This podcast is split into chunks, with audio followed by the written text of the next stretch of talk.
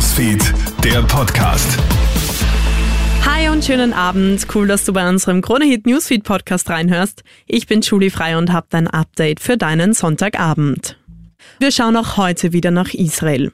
Das israelische Sicherheitskabinett hat heute offiziell den Kriegszustand in Israel ausgerufen. Wie das Büro von Ministerpräsident Netanyahu mitteilt, erlaube dies weitreichende militärische Schritte. Mittlerweile werden 500 bis 600 Tote von Seiten Israels gemeldet.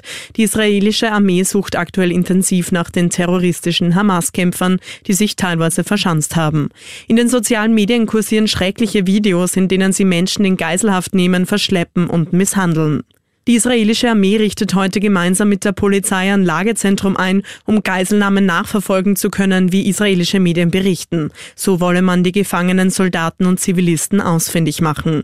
Nahostexperte Ben Segenreich zu Puls 4. Es sind offenbar viel mehr bewaffnete Hamas-Kämpfer nach Israel eingedrungen, als gestern ursprünglich angenommen. Wir sprachen gestern von Dutzenden äh, Hamas-Terroristen. Es sind offenbar Hunderte gewesen und deshalb auch diese, dieser, diese große Auswirkung. Sie haben sich an vielen, vielen Punkten aufgehalten. Und man muss auch sagen, dass da wird das Bild jetzt klarer, was sie da angerichtet haben. Das waren also pure, geplante, kaltblütige Massaker an Zivilisten. Mehr als 100 Menschen sind von den islamistischen Hamas entführt worden. Darunter sind offenbar nicht nur israelische Bürgerinnen, sondern auch unter anderem die 22-jährige Shani Luk aus Deutschland. Erschreckende Fotos und Videos auf Social Media zeigen ihren leblos wirkenden Körper auf der Ladefläche eines Trucks. Ein Mann zerrt an ihren Haaren, ein anderer spuckt von außen auf ihren blutenden Kopf. Sie war gerade auf einem Festival im Süden Israels, als Hamas-Kämpfer eintreffen. Gili Joskovic war auch vor Ort. Sie schildert die Situation dem britischen Nachrichtendienst BBC. All the way people were dying, all the way on the road. Überall starben Menschen.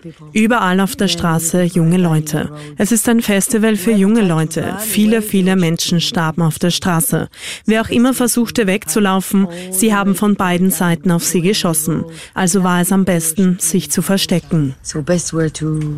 Weitere Infos zur aktuellen Lage findest du im Live-Ticker auf KroneHits.at. Dafür gibt's Good News aus den USA. Es gibt einen neuen Marathon-Weltrekord. Beim Chicago-Marathon läuft der Kenianer Kelvin Kiptum eine neue Bestzeit. Mit zwei Stunden und nur 35 Sekunden führt der 23-Jährige nun das weltweite Ranking an. Und die Tourismusbranche in Österreich setzt in der kommenden Wintersaison auf tausende Arbeitskräfte aus Deutschland. Die Deutschen kämen, weil es im Tourismus in Österreich höhere Löhne gäbe als in Deutschland, so der Chef des Arbeitsmarktservices Johannes Kopf. Ob man von Ostdeutschland nach Bayern gehe oder nach Tirol, entscheidet auch das Geld, so Johannes Kopf.